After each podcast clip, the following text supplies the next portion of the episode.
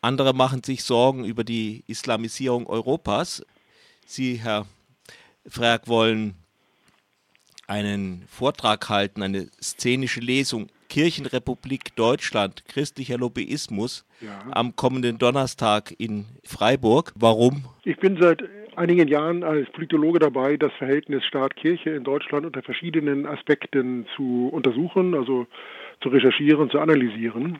Das hat er angefangen zuerst mit Finanzen und Vermögen der Kirchen in Deutschland, dann hatte ich Caritas und Diakonie ein Buch geschrieben, dann nochmal da spezialisiert auf Violettbuchkirchen, Finanzen, wie der Staat die Kirchen finanziert. Und da blieb eine übrig, wodurch ist eigentlich dieses System entstanden, wie funktioniert es eigentlich? Weil die Kirchen in Deutschland recht privilegiert sind. Und das war dann die Frage, welchen Einfluss nehmen die Kirchen auf die Politik? Mhm. Und das nennt man ja schlicht, äh, also dann eben, das ist ja die Umschreibung von Lobbyismus, in dem außerparlamentarische Organisationen Firmen etc. auf Politik, Parlamente, Parteien Einfluss nehmen. Das provoziert natürlich die Frage, nehmen nicht alle gesellschaftlichen Gruppen Einfluss auf die Politik? Ja, sicher, das ist richtig. Nur äh, bei den Kirchen heißt es dann, äh, Cheflobby ist Gottes äh, oder für Gott und die Nächstenliebe oder solche Aspekte werden dann, wenn überhaupt, genannt. Und es wird dabei regelmäßig übersehen, dass die Kirchen ein sehr, sehr maßgeblicher Wirtschaftsfaktor in Deutschland sind. Mhm wenn Sie mal eine Größenordnung benennen wollen, äh, welcher Geldfluss im Raum der Kirchen in einem Jahr unterwegs ist. Das ist im Bereich der verfassten Kirchen 15 Milliarden Euro, das sind Kirchensteuer oder übrige Einnahmen. Bei Caritas Diakonie sind es 45 Milliarden Euro. Im Bereich Wirtschaft im Raum der Kirchen, also wir können ja wirklich mit Bibelreisen und Rundfunk hören und Verlage etc. sind es rund 50 Milliarden Euro Umsatz.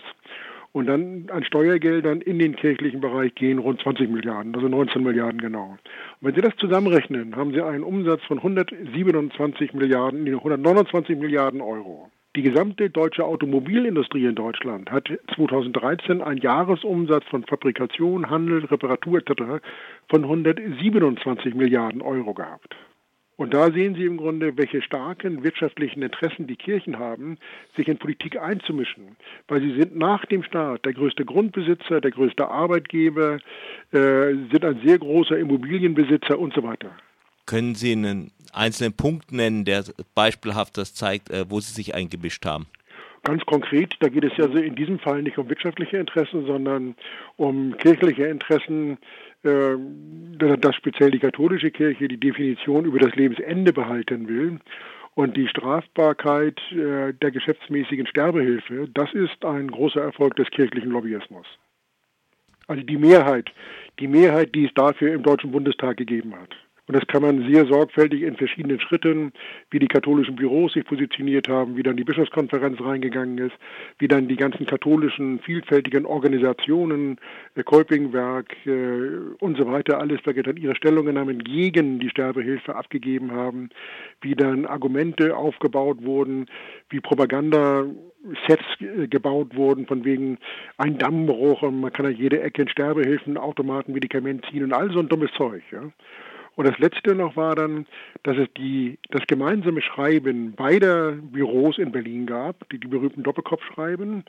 Und dann war der Fraktionszwang aufgehoben im Bundestag. Und einen Tag vor der Abstimmung schrieben die drei Fraktionsvorsitzenden von CDU, CSU, SPD und Grüne als einfache Abgeordnete für den Gesetzentwurf Brandt-Wiese zu stimmen. Gibt es da einen qualitativen Unterschied zwischen evangelischer und katholischer Kirche? Ja, die evangelische Kirche versteht sich ja als Kirche der Freiheit. Das heißt, da tauchen dann schon Widersprüche auf, dass zum Beispiel die evangelische Kirche offiziell äh, bestimmte Positionen hat und dann einzelne Bischöfe eine ganz andere, die entgegengesetzte Position einnehmen können. Weil es gibt ja kein Lehramt wie in der katholischen Kirche. Und deshalb ist die evangelische Kirche manchmal weicher äh, aufgestellt als die katholische Kirche. Aber in Berlin speziell haben sie gelernt, stark sind sie, wenn sie gemeinsam auftreten. Sie werden ja nicht einfach einen Vortrag halten, sondern eine szenische Lesung, wie Sie es umschreiben. Was ist der ja. Unterschied? Bei einem Vortrag hätte ich mein Manuskript dabei oder einen vorbereiteten Text oder würde aus dem Buch vorlesen.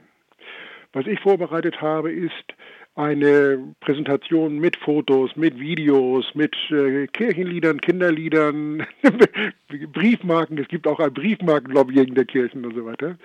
Also man kann viel schauen und wird viel zu hören bekommen. Äh, und ich habe es ja schon ein paar Mal gemacht in Deutschland und äh, das Publikum ist äh, ganz angetan, 90 Minuten lang gut unterhalten zu werden und dabei sehr viel zu lernen. Dann sind wir gespannt. Ja.